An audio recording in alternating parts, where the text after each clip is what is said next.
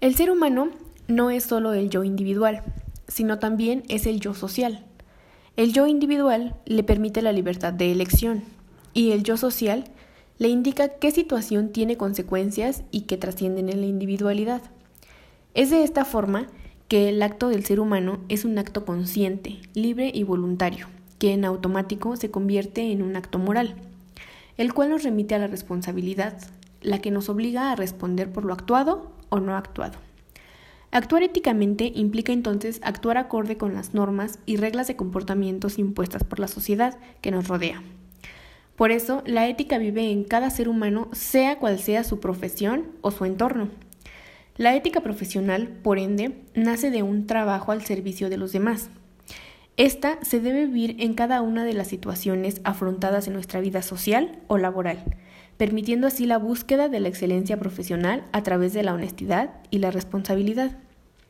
Cuando se actúa con ética profesional, significa que se ha logrado integrar el quehacer diario de la vida cotidiana. La vocación tiene mucha importancia para que asumamos este compromiso laboral. La importancia de regirse bajo una ética profesional en las organizaciones es necesaria, ya que todos los integrantes de la organización influyen en la productividad, el logro de los objetivos, ventas, crecimientos, clientes, clima laboral, motivación, autorrealización, compromiso, responsabilidad y sentido de pertenencia.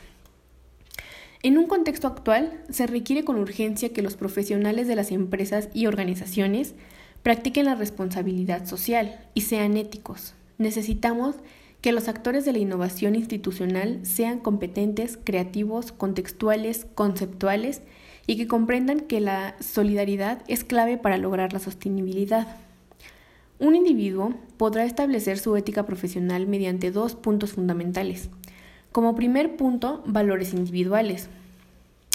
Los valores individuales son aquellos que posee una persona a través de sus vivencias, experiencias y su propia voluntad.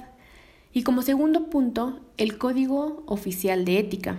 Este tipo de código rige el comportamiento ético de un profesional.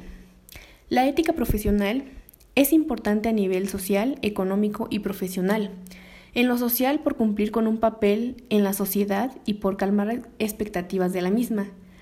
Los colegios profesionales suelen velar por la conservación de la ética en el desempeño de su trabajo por parte de los colegiados.